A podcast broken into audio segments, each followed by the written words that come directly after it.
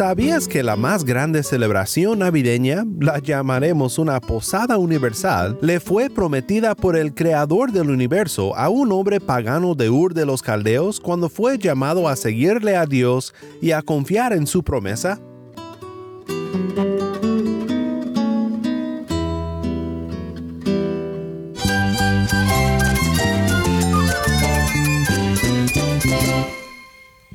Cristo es mi todo. Cristo es el Rey del universo, es quien guía nuestras vidas. Él es grande y amoroso. Él es real. Solamente Jesucristo es nuestro Señor y Salvador. Es mía quien me fortalece. En Cristo Jesús hay esperanza, hay paz. Y nuestro Dios es un Dios de rescate. Estás escuchando a El Faro de Redención, Cristo desde toda la Biblia para toda Cuba y para todo el mundo.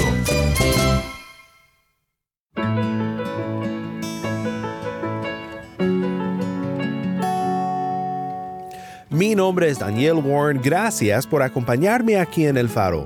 Estamos en una serie titulada De los pactos al pesebre, considerando juntos los pactos bíblicos que nos llevan a considerar a Cristo y el verdadero significado de la Navidad.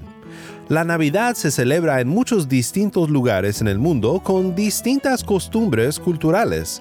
Recuerdo cuando era niño en el estado de Kansas, en los Estados Unidos, mi hermana y yo nos emocionábamos por salir con la familia a ver vecindarios alumbrados con luces navideñas. O pienso en cuando vivía en un pequeño pueblo en Sinaloa, México, cuando después del servicio navideño salíamos al patio a un lado de la iglesia a una cena que duraba hasta la medianoche, con una olla de pozole o con barbacoa hecha en una hornilla de leña, tocando guitarras y alabando a Dios con una bebida que llamamos champurrado al lado de una gran fogata. Antes de entrar al mensaje de hoy, quiero compartir contigo las experiencias de una hermana en Cristo que nos acompaña desde Santa Clara, Cuba. Hola, yo soy Jorge y me encuentro compartiendo con una hermana acerca de su testimonio y algunas preguntas relacionadas con la Navidad. Hola hermana, ¿podrías presentarte? Hola, buenas. Yo soy Ruth Castañeda. Bueno, soy de la Iglesia de la Ujía de los Pinos Nuevos. Muchas gracias Ruth por compartir este tiempo con nosotros. Espero que sea de bendición para todos los oyentes. Eh, Ruth, quería comenzar preguntándote, ¿cómo conociste a Jesús? Bueno, yo provengo de una familia cristiana. Gracias a Dios tuve la oportunidad de nacer en un hogar cristiano y he escuchado de Dios desde que era bien pequeñita. Pero recuerdo ese momento especial cuando iba caminando hacia mi escuela, tenía como 7, 8 años, y recuerdo que en ese momento le entregué mi corazón a Dios y le dije que quería ser su hija y que quería que Él me salvara y que fuera mi Señor y Salvador. Después de, de esa experiencia tan linda que tuviste con Jesús, ¿quién es Cristo para ti en estos días? Bueno, para mí Cristo es mi todo.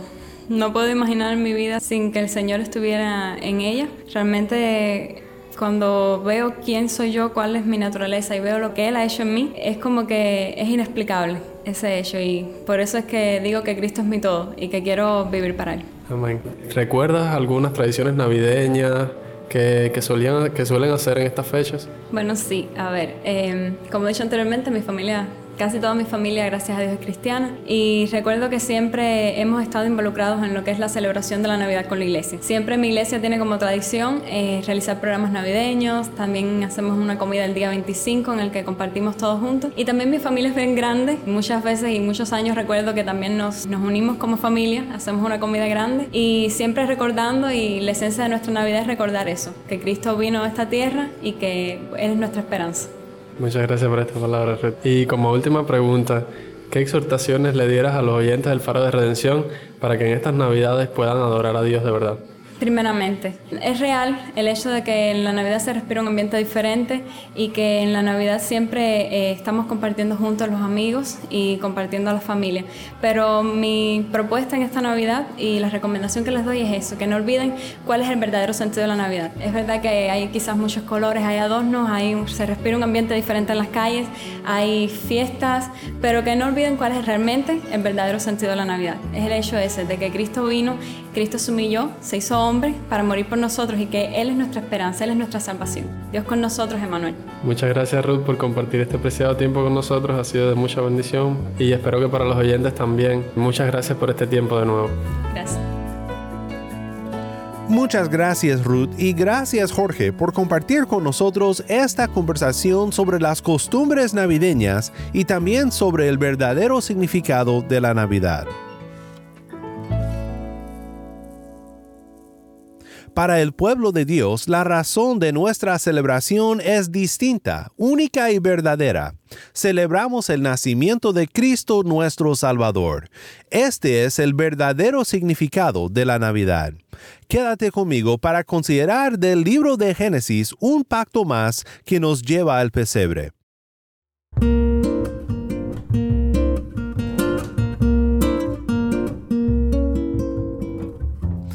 En esta semana estamos considerando juntos los pactos bíblicos y cómo nos llevan al pesebre de Belén. Nuestro Dios siempre se relaciona con su creación por medio de pactos. Ayer vimos el pacto que Dios estableció con nuestros primeros padres, Adán y Eva, en el huerto del Edén. En aquel pacto, Adán era el representante de toda la humanidad, la cabeza federal, podemos decir con los teólogos, y el pacto era un pacto de obras, con la promesa de vida por su obediencia y la advertencia de muerte por su desobediencia. Y recuerda, empezamos nuestra discusión pensando en que Adán y Eva habían recibido todo, todo lo que necesitaban, todo lo que podrían haber soñado. Un mejor regalo que todos los regalos que se han regalado en todas las navidades. Y ellos despreciaron este regalo de Dios. Fueron desagradecidos y decidieron por su propio camino, unirse al lado del enemigo. El castigo fue muerte, pero aún en este oscuro día de maldición, una promesa fue dada. A la serpiente misma, quien era el diablo mismo, le fue anunciada una gran sorpresa, gracia para pecadores, un campeón que vencería al enemigo. Y este campeón llegó a la manera más inesperada posible. Llegó como un pequeño bebé acostado por su madre en un pesebre. Hoy quiero dar vuelta a la página y considerar juntos otro pacto bíblico que nos lleva al pesebre, y es el pacto hecho por Dios con un hombre pagano que vivió sin conocer al Creador por años y años, hasta que un día el Creador del universo entró en un pacto de promesa con Abraham. La promesa de Génesis 3.15 comienza a tomar más forma en Génesis 12, 15 y 17, en el pacto abrámico, y será el tema de nuestro estudio el día de hoy.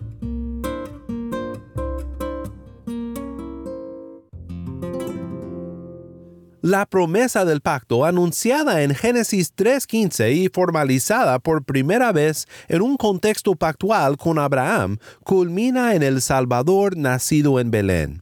Y en particular a lo que quiero llegar contigo en este estudio es a lo que llamaremos la posada universal.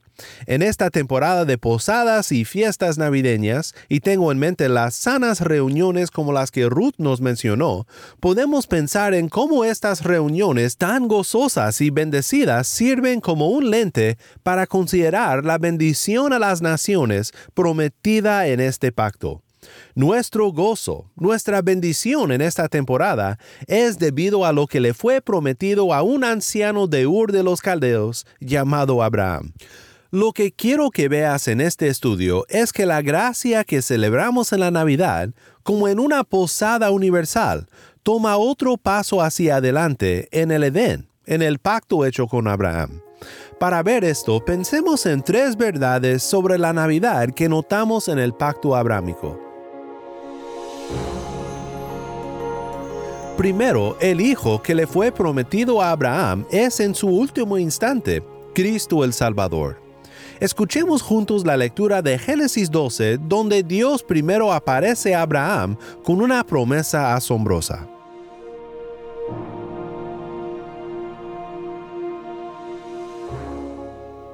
Y el Señor dijo a Abraham, Vete de tu tierra, de entre tus parientes y de la casa de tu padre, a la tierra que yo te mostraré.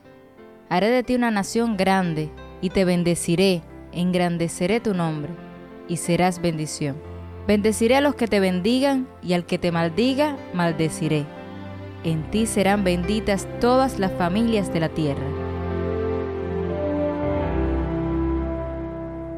Imagínate si fueras Abraham, un hombre cualquiera, adorando a los dioses de tu cultura pagana y de repente el creador del universo te habla directamente con una promesa.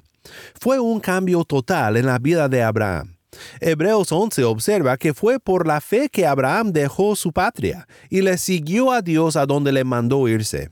Fue fe en la promesa. En unos momentos veremos más detalladamente la promesa de una gran nación que Dios le prometió, pero primero pensemos en la promesa de un hijo. No es tan clara la promesa de un hijo en Génesis 12, pero es implícito en esta promesa del versículo 2. Haré de ti una nación grande. Y también el versículo 7. A tu descendencia daré esta tierra. Esta promesa toma más forma en Génesis capítulo 15. Después de estas cosas, la palabra del Señor vino a Abraham en visión, diciendo, No temas, Abraham, yo soy un escudo para ti, tu recompensa será muy grande. Y Abraham dijo, Oh Señor Dios, ¿qué me darás? Puesto que yo estoy sin hijos, y el heredero de mi casa es Eliezer de Damasco. Dijo además Abraham, no me has dado descendencia, y uno nacido en mi casa es mi heredero. Pero la palabra del Señor vino a él diciendo, Tu heredero no será este, sino uno que saldrá de tus entrañas, él será tu heredero. El Señor lo llevó fuera y le dijo, Ahora mira al cielo y cuenta las estrellas, si te es posible contarlas. Y añadió, Así será tu descendencia. Y Abraham creyó en el Señor, y él se lo reconoció por justicia. Esto fue Génesis 15, 1 al 6. Hay mucho que podemos decir de este pacto de Dios con Abraham, pero por ahora quiero que pienses en esta promesa de un hijo a Abraham. Por su fe en la promesa del pacto, Abraham fue contado como justo delante de Dios, pero no fue fácil. Dios selló su pacto caminando en medio del sacrificio, una señal de que si Él, Dios, no cumpliera su palabra, le sería hecho a sí mismo lo que fue hecho a estos animales. Dios promete cumplir este pacto con Abraham de manera unilateral. Abraham tendrá faltas de fe, pero Dios será fiel. Quiero que escuches cómo fue que Dios selló este pacto con Abraham de Génesis 15, 7 al 21.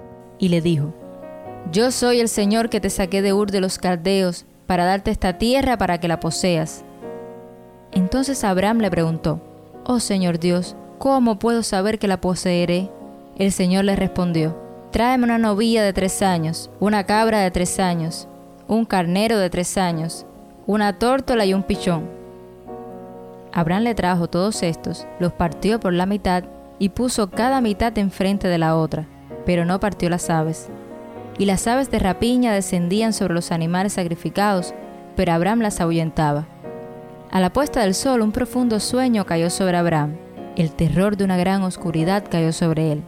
Y Dios dijo a Abraham, Ten por cierto que tus descendientes serán extranjeros en una tierra que no es suya, donde serán esclavizados y oprimidos durante cuatrocientos años. Pero yo también juzgaré la nación a la cual servirán, y después saldrán de allí con grandes riquezas tú irás a tus padres en paz y serás sepultado en buena vejez. En la cuarta generación ellos regresarán acá, porque hasta entonces no habrá llegado a su colmo la iniquidad de los amorreos. Y sucedió que cuando el sol ya se había puesto, hubo densas tinieblas, y apareció un horno humeante y una antorcha de fuego que pasó por entre las mitades de los animales. En aquel día el Señor hizo un pacto con Abraham, diciendo, A tu descendencia he dado esta tierra, desde el río de Egipto hasta el río Grande, el río Éufrates, la tierra de los Kenitas, los Ceneseos, los Cadmoneos, los Hititas, los Fereceos, los Refaías, los Amorreos, los Cananeos, los Jerjeseos y los Jebuseos.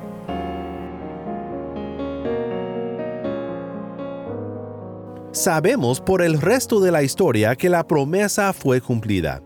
Le nació Isaac su nombre significa risa, porque Sara se rió cuando oyó que daría luz a un niño. Pero este no fue el cumplimiento final de la promesa. El apóstol Pablo nos lo dice en Gálatas 3:16. Ahora bien, Las promesas fueron hechas a Abraham y a su descendencia. No dice ya las descendencias como refiriéndose a muchas, sino más bien a una, y a tu descendencia, es decir, Cristo. El Hijo que le fue prometido a Abraham es en su último instante Cristo el Salvador. Esta es entonces la primera verdad sobre la Navidad que notamos en el pacto abrahámico. En segundo lugar, la gran nación prometida a Abraham provee el contexto para la llegada de Cristo el Salvador. La descendencia terrenal de Abraham fue la nación de Israel, su nieto Jacob siendo nombrado Israel, y sus hijos de Jacob fueron los padres de los doce tribus. Aquí en este pacto Dios promete por primera vez que esta descendencia terrenal recibirá una tierra definida. Y Dios cumplió su promesa. Josué 21, 43 al 45 dice, De esa manera el Señor dio a Israel toda la tierra que había jurado dar a sus padres, y la poseyeron y habitaron en ella. Y el Señor les dio reposo en derredor, conforme a todo lo que había jurado a sus padres. Ninguno de sus enemigos pudo hacerles frente el Señor entregó a todos sus enemigos en sus manos. No faltó ni una palabra de las buenas promesas que el Señor había hecho a la casa de Israel. Todas se cumplieron. Pero la promesa hecha a Abraham respecto a su descendencia fue mucho más profunda que el establecimiento de una descendencia terrenal, la nación de Israel. La gran nación prometida a Abraham provee el contexto para la llegada de Cristo el Salvador. Esto lo hemos visto ya en el cumplimiento final de la promesa de un hijo, que realmente en su último instante fue la promesa de Cristo mismo. El Evangelio de Mateo abre con una genealogía de Cristo y comienza de la siguiente manera. Libro de la genealogía de Jesucristo, hijo de David, hijo de Abraham. Así que la descendencia terrenal de Abraham, o sea, la nación de Israel, fue el contexto en el cual vino el Salvador. La siguiente escena en el Evangelio de Mateo es el nacimiento de Cristo. Pero hay otro nivel también a esta promesa de una descendencia a Abraham, y nos lo explica el apóstol Pablo en Romanos capítulo 4. ¿Qué diremos entonces que halló Abraham, nuestro Padre según la carne. Porque si Abraham fue justificado por las obras, tiene de qué jactarse, pero no para con Dios. Porque, ¿qué dice la Escritura? Y creyó Abraham a Dios y le fue contado por justicia. Ahora bien, al que trabaja, el salario no se le cuenta como favor, sino como deuda.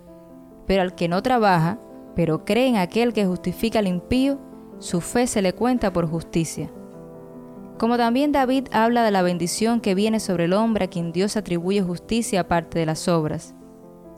Bienaventurados aquellos cuyas iniquidades han sido perdonadas y cuyos pecados han sido cubiertos. Bienaventurado el hombre cuyo pecado el Señor no tomará en cuenta.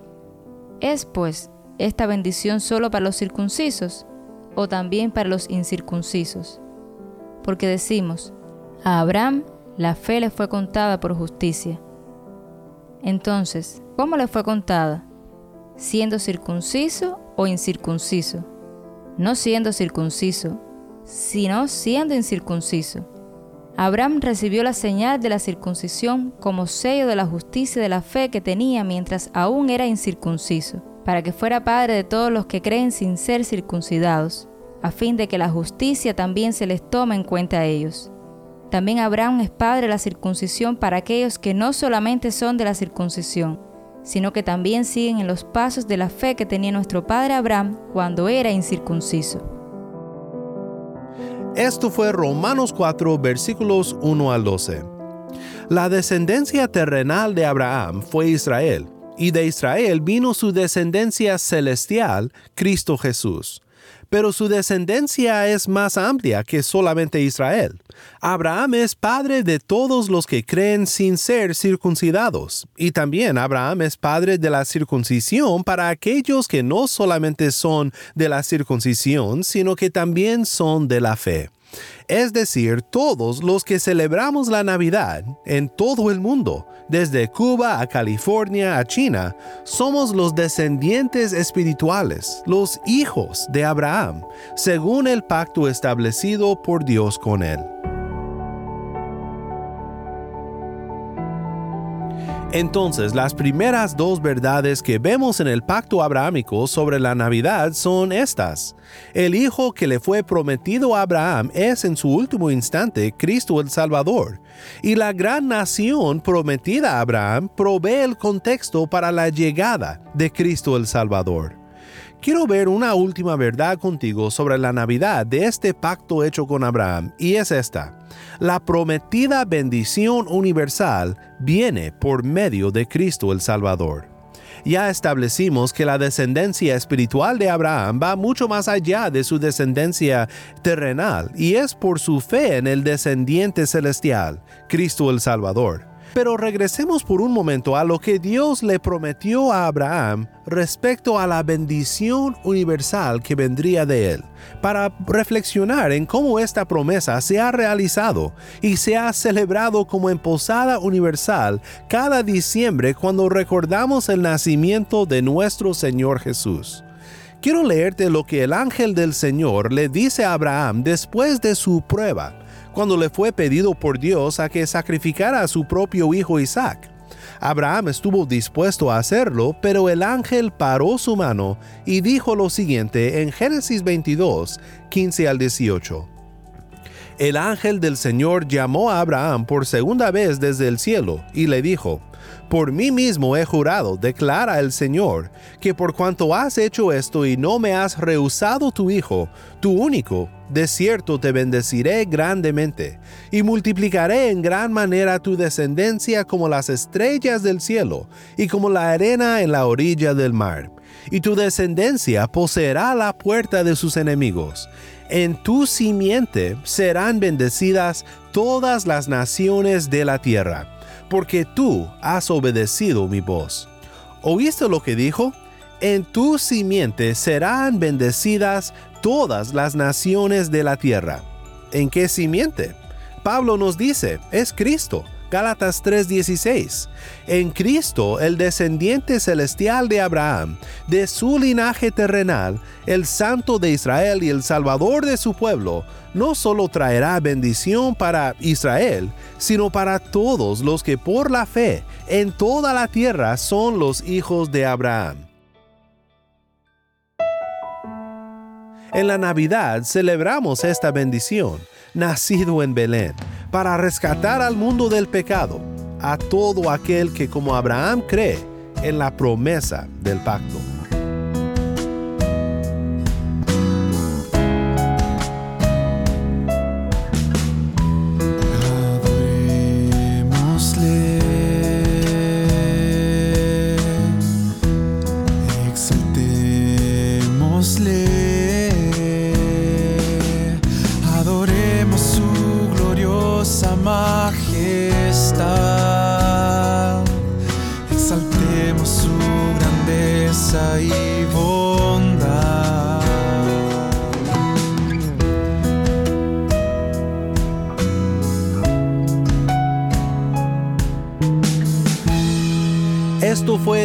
Canta por gracia. Mi nombre es Daniel Warren y esto es el faro de redención.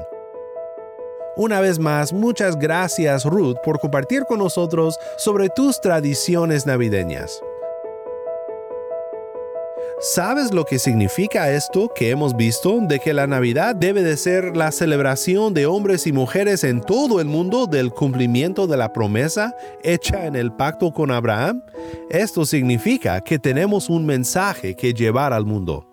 La Navidad y el evangelismo van mano a mano, porque lo que celebramos en uno es lo que anunciamos en el otro. Quiero terminar entonces nuestro tiempo juntos en oración pidiéndole a Dios que nos ayude a mantener esta perspectiva. Padre Celestial, te pedimos que nos ayudes en esta temporada navideña, con todos los adornos y las luces y los regalos, a adornar tu Evangelio con las obras del arrepentimiento, a resplandecer la luz de Cristo en nuestras comunidades y a presentar a nuestros amigos y a nuestros familiares el gran regalo de la redención que se encuentra por fe en Cristo Jesús. En su bendito y fuerte nombre oramos. Amén. Te recuerdo que apreciamos tus comentarios y tus correos. Puedes seguirnos en las redes sociales, solo busca el faro de redención. Y puedes escribirnos al correo electrónico ministerio arroba el faro de. Nuevamente nuestro correo electrónico es ministerio arroba el faro de redención.org